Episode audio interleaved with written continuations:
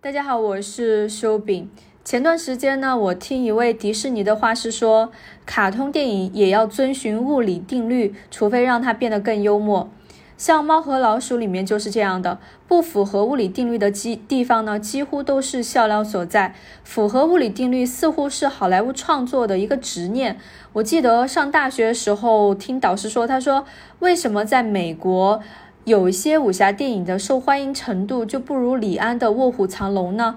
它主要指的就是像徐克的这样的武侠电影，好像受欢迎程度在美国不是很高。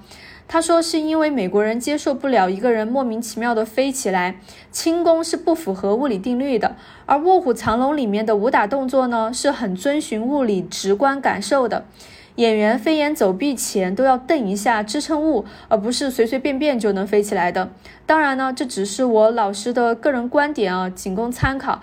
但按照我个人的感觉，电影里面确实也存在着一些跟物理相关的文化差异啦。